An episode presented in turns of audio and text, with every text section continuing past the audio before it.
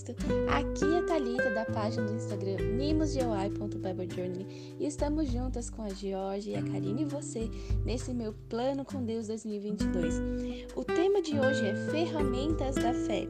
O versículo está em Salmos 105:4.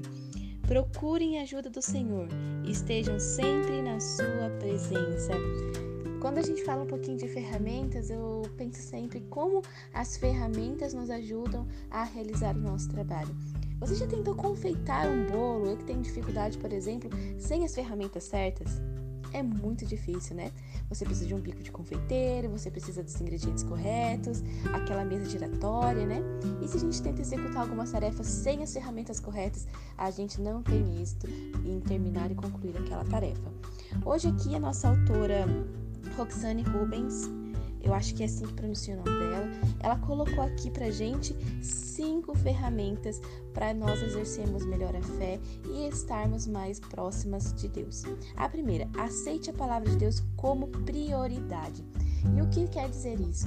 Como a palavra de Deus sendo a prioridade na nossa vida, estamos estarmos sempre conseguindo separar um tempo na, na nossa primícia né, do dia e podemos meditar na palavra de Deus nos deixa mais aptas capacitadas a estarmos na jornada com Deus, porque nós pecamos quando nós não temos conhecimento, e o conhecimento nos liberta e ainda mais nos revela mais nosso Senhor, nos aproxima dele. Segundo, saiba que é incapaz de crescer sem a comunhão dos cristãos. Como é interessante, né? Quando eu, eu, morava com os meus pais, minha mãe gostava muito de plantar, né? E ela tinha uma hortinha bem bonitinha, ela plantava chuchu, maracujá. E esse tipo de planta precisa sempre ser escorado por algo, né? Porque não tem estrutura no seu caule. Então a gente colocava umas parreirinhas, colocava ali algum material rígido no qual ele pudesse se apoiar para crescer. Quando nós nos apoiamos umas às outras, criamos estruturas rígidas para o nosso crescimento. E se a gente não consegue ter essa estrutura para subir e as nossas, os nossos frutos ficam no chão, vêm os insetinhos e vão comendo aquela fruta. Por isso que é importante que ele tenha estrutura para crescer. E a nossa comunhão umas com as outras nos dá, nos dá estrutura para crescimento. Leia Filipenses 1:27 sobre isso. Ore regularmente. A oração ela não deve ser uma sessão de petição, onde a gente dobra nossos joelhos ou mesmo nem dobra, né? A gente só passa como um momento batido na nossa vida e a gente já começa aquela sessão de pedir, querer, querer, dá-me, dá-me, dá-me. A oração é uma sessão de intimidade com o Pai. É como se a gente estivesse falando com nossos melhores amigos, né? Porque Jesus é o nosso melhor amigo. É o momento que a gente deixa o nosso coração no altar. A gente fala com Deus no momento de comunhão. É claro que podemos pedir porque nós somos necessitados, mas que as nossas petições não sejam prioridade na nossa oração, mas sim a nossa intimidade com o nosso Deus. Leia também Filipenses 4, 6, Salmo 105, 4. Quarto, fale a outro sobre seu relacionamento com Cristo.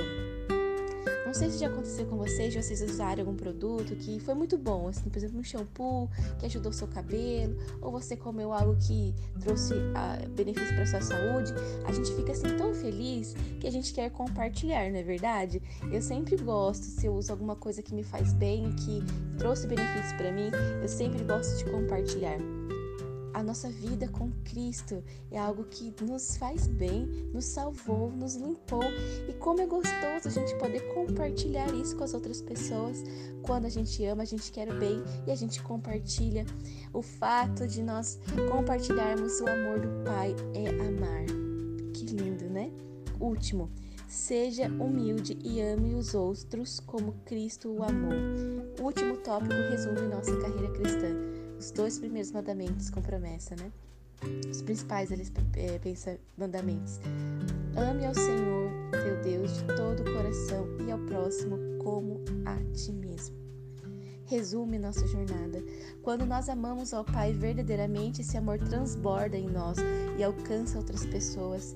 E as pessoas conseguem enxergar em nós esse amor de Cristo, que o amor ao próximo seja real nas nossas vidas e não somente algo de boca para fora, mas que possamos exercer esse amor. Eu quero ler o último parágrafo que ela coloca, colocou aqui, que achei muito interessante. Os cristãos, por outro lado, podem ser seguidores de Cristo com estas cinco habilidades, sempre que andarem no caminho. Porque, por que deveríamos escolher a mediocridade? Por que escolheríamos ser né, medianos, viver algo raso na presença de Deus, enquanto nós podemos mergulhar profundo na sua intimidade?